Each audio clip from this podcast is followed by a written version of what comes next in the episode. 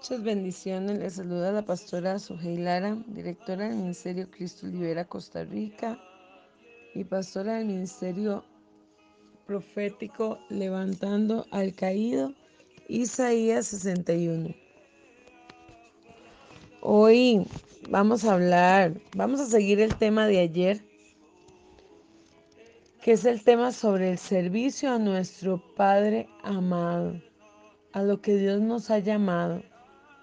¿A qué te llamó el Padre a ti? A mí el Padre me llamó a servir. ¿Y a ti? También. A todos nos ha hecho un llamado.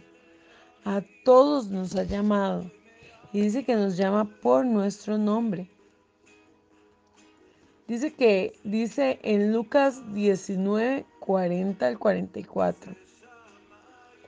Y él respondiendo les dijo, os digo que si estos callaran, las piedras clamarán.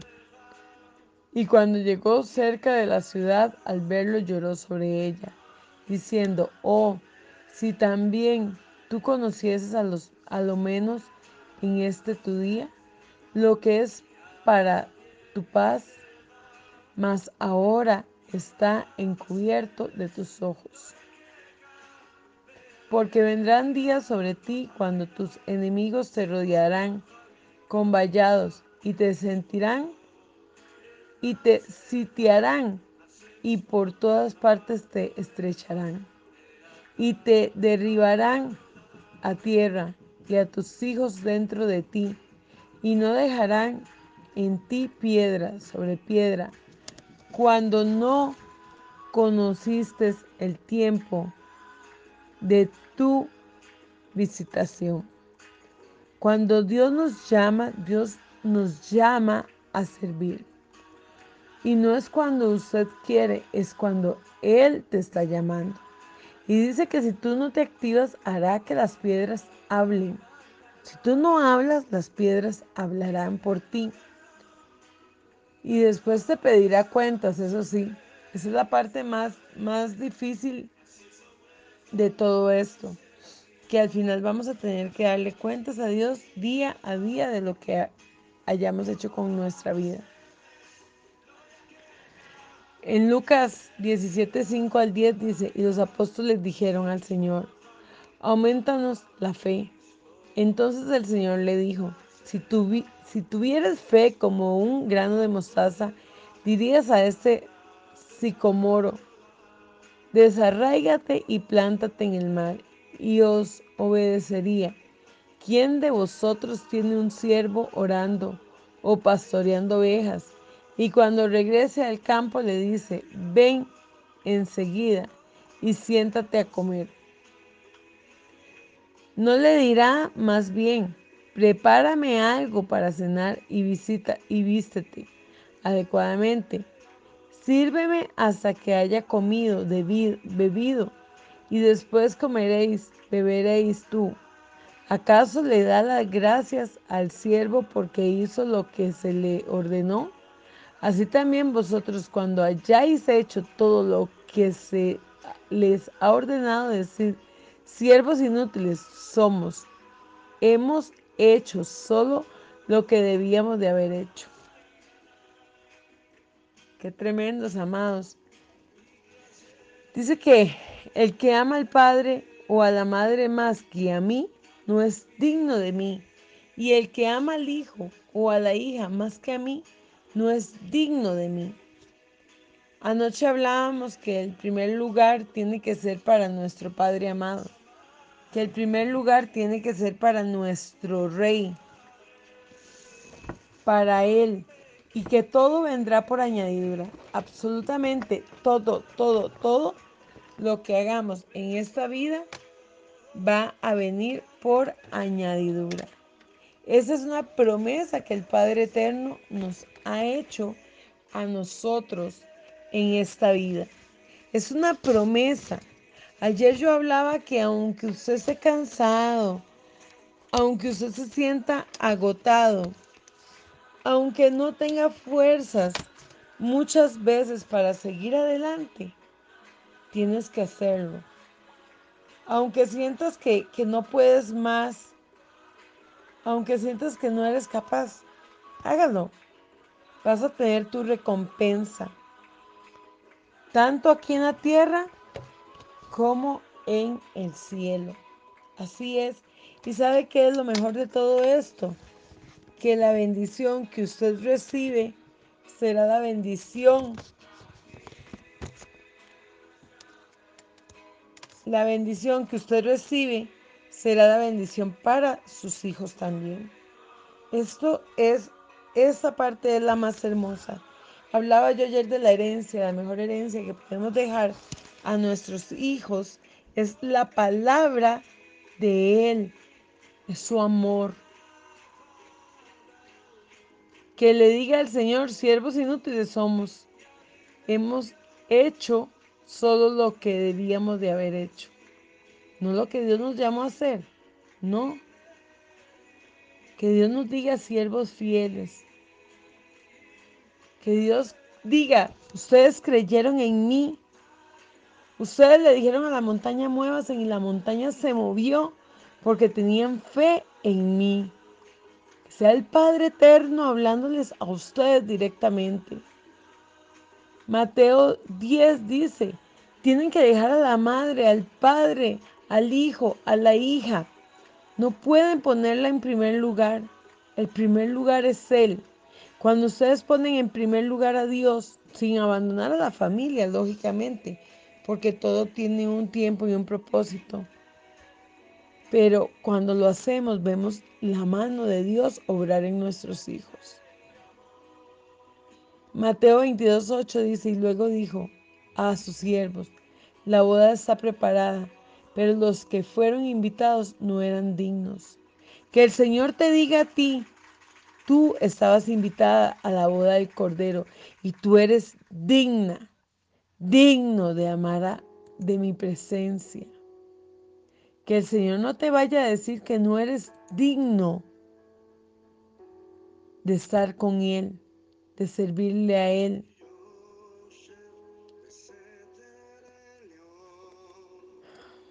Dice la palabra, pero el centurión respondió y dijo, Señor, no soy digno de que entres bajo mi techo, mas solamente di la palabra, mi criado y mi criado quedará sano. Él creía en el Padre Eterno, en medio de tantas cosas.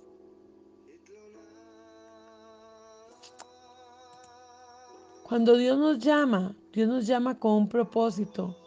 Él no nos llama porque no crea que usted no es capaz de servirle.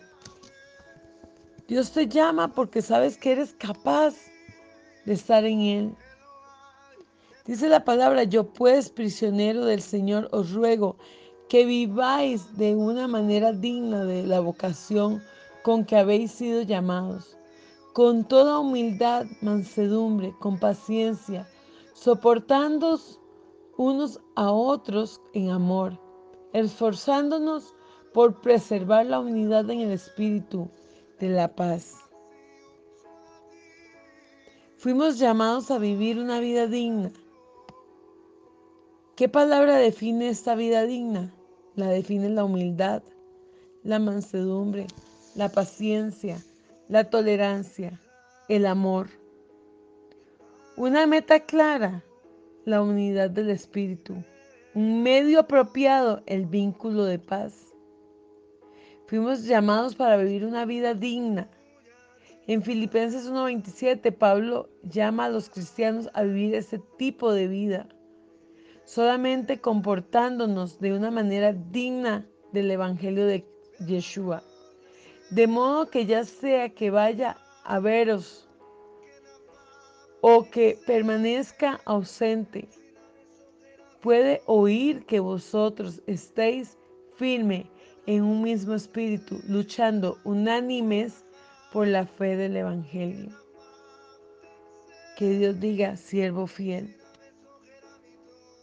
En lo poco fuiste fiel y en lo mucho te pondré. Sabe, yo conozco mucha gente que sirve sin tener nada. Pero esa es su pasión. La pasión que le tienen a Dios, ese amor que saben que es su padre y que cuando su padre le piden comida no les va a dar una piedra, sino que sirven por amor, no sirven por nada más, ni por lujos, sirven por amor. Conocen su llamamiento y lo ejercen. Mateo 28, 19, 20. Por tanto, id y hacer discípulos a todas las naciones, bautizándolos en el nombre del Padre, del Hijo y del Espíritu Santo, enseñándolos que guarden todas las cosas que se les ha mandado. Y he aquí, yo estoy con ustedes todos los días hasta el fin del mundo. Dios nos envía a predicar su palabra en todo tiempo, en tiempo de pandemia, en tiempo de alegría, en tiempo de escasez, en tiempo de bendición, en todo tiempo. Ir y hacer discípulos, dice, y bautizándolos en el nombre del Padre, el Hijo y del Espíritu Santo, enseñándoles que guarden todas las cosas que les ha mandado, que nos ha mandado hasta el último día de nuestros días.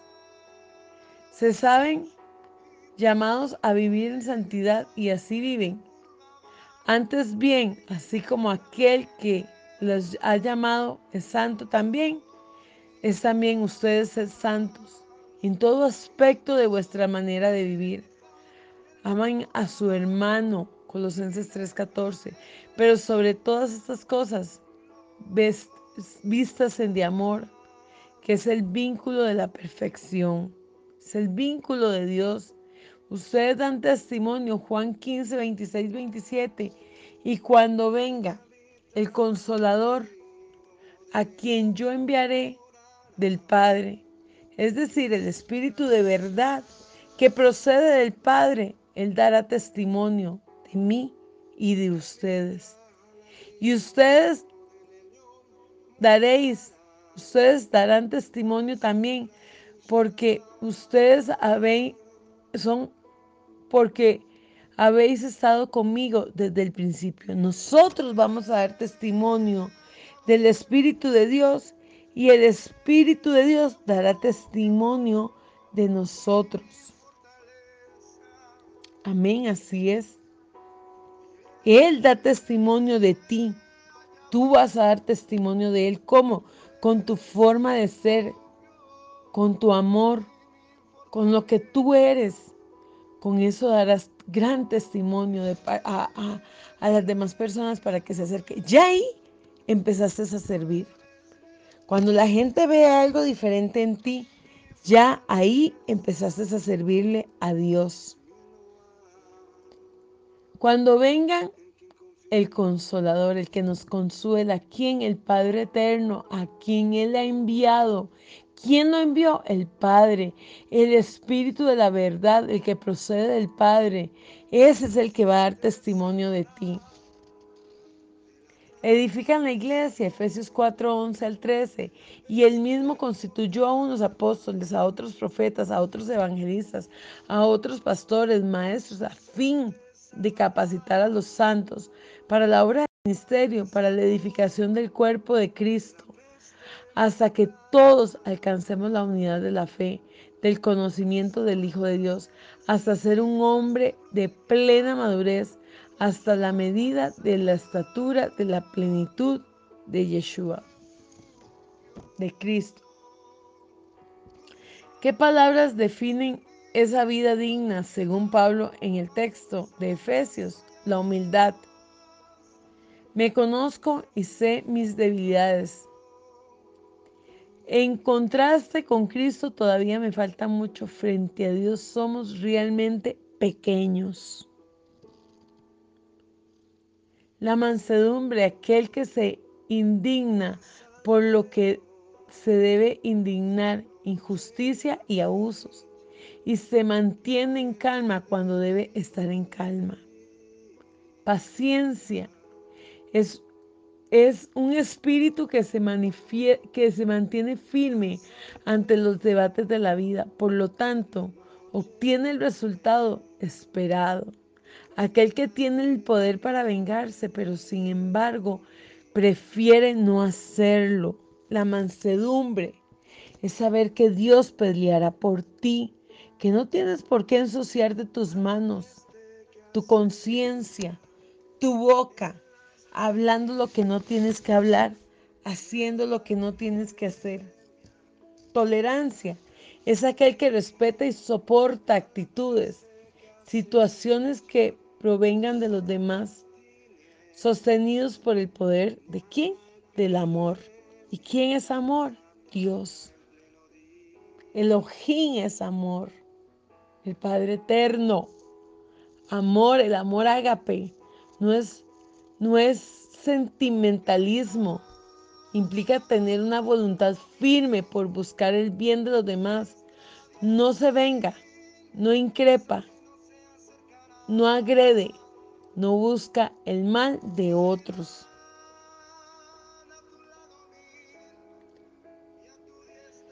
Dice Efesios 4.1, andemos como es digno del llamamiento que fuisteis llamados.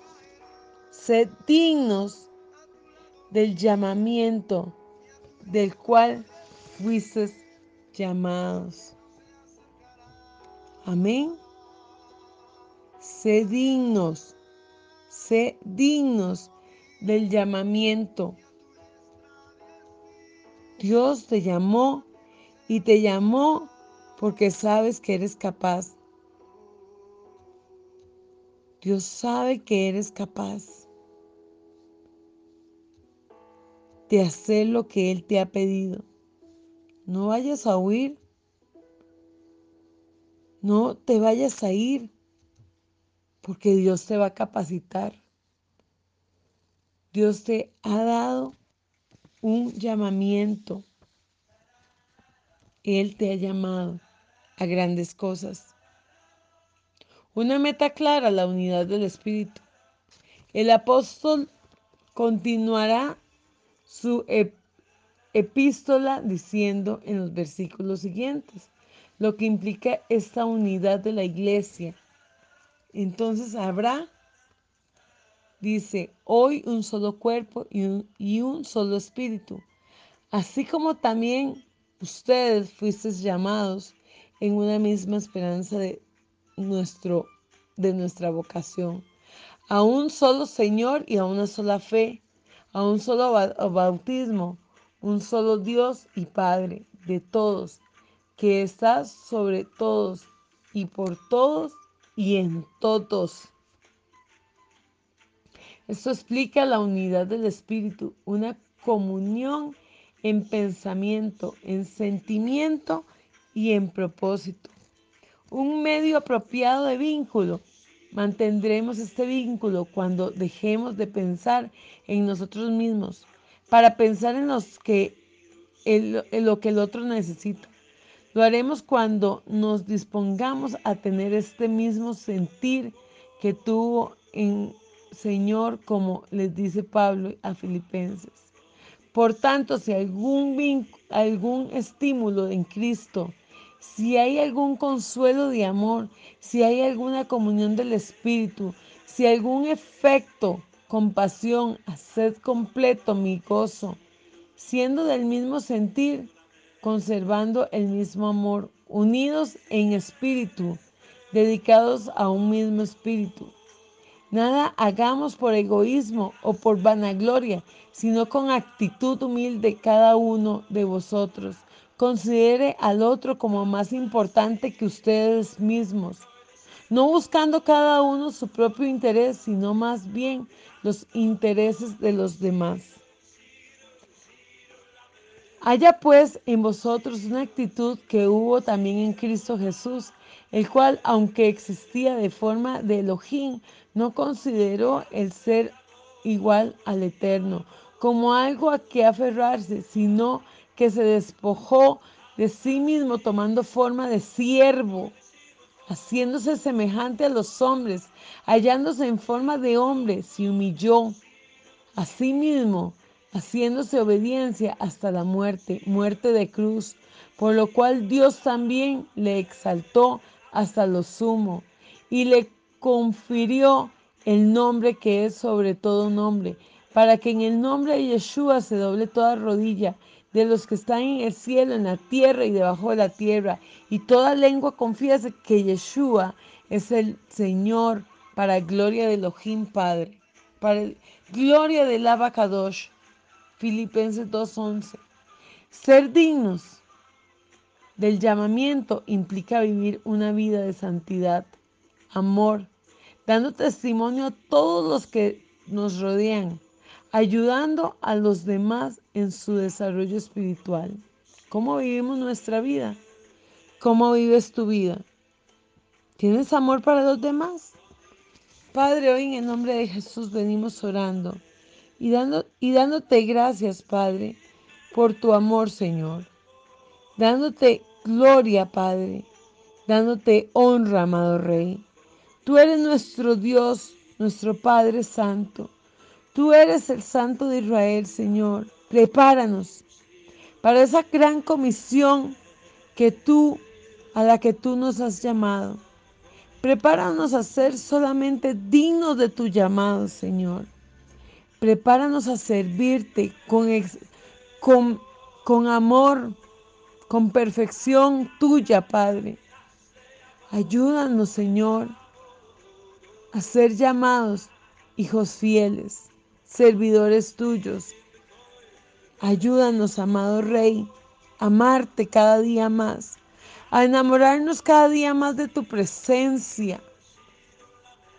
Que nuestro sí sea sí, nuestro no sea no, que no haya temores en nuestras vidas, Padre que no haya duda de que podemos ser tus siervos.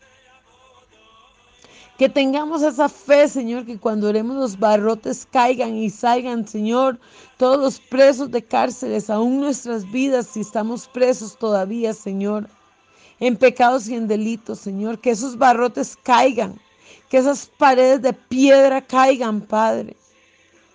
Así como hizo Silas, Señor, cuando te adoraron, Señor, cuando estaban presos, Señor, que ellos adoraban y decían tu nombre y aquellos barrotes cayeron, Padre.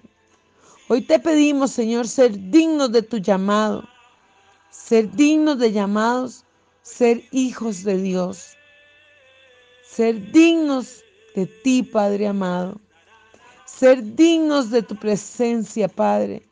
Que tu llamado, amado Dios, sea, Señor, un grato perfume a ti, Señor. Que el llamado que tú nos has hecho, que el ministerio que tú nos has dado, Señor, sea, Señor, testimonio del Espíritu Santo, Señor. Que nosotros demos testimonio a, a, través, Señor, del ministerio, a través de las palabras que tú pones en nuestra boca, amado Rey. Úsanos, Señor, que no sean las piedras las que hablen, sino que seas tú, Señor. Que sea tu presencia hablando, Señor. Que seas tú utilizando mi boca, poniendo carbones encendidos en mi boca para que esta palabra penetre hasta los huesos, hasta los tuétanos, hasta las coyunturas, Padre.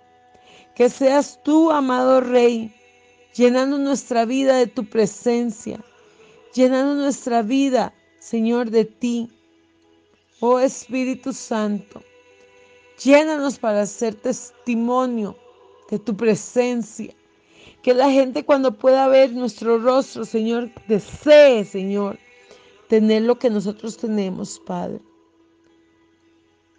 Padre Celestial, que el servirte sea un deleite, Señor, y no una carga. Que el servirte sea lo más bello que tengamos en nuestra vida.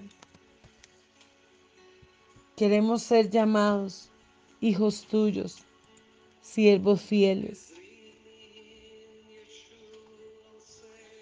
Gracias, Señor. Gracias por lo que tú has hecho en esta hora cero. Gracias por tu palabra. Gracias por tu amor. Gracias por tu plenitud, porque tú me das seguridad, Señor, de seguir caminando contigo y saber que estamos trabajando en un tiempo donde muchos han decaído, Padre. Pero tú nos das nuevas fuerzas, Señor. Tú das fuerzas al cansado. Tú das fuerzas al que no tiene ninguna, Señor. Gracias, amado Rey.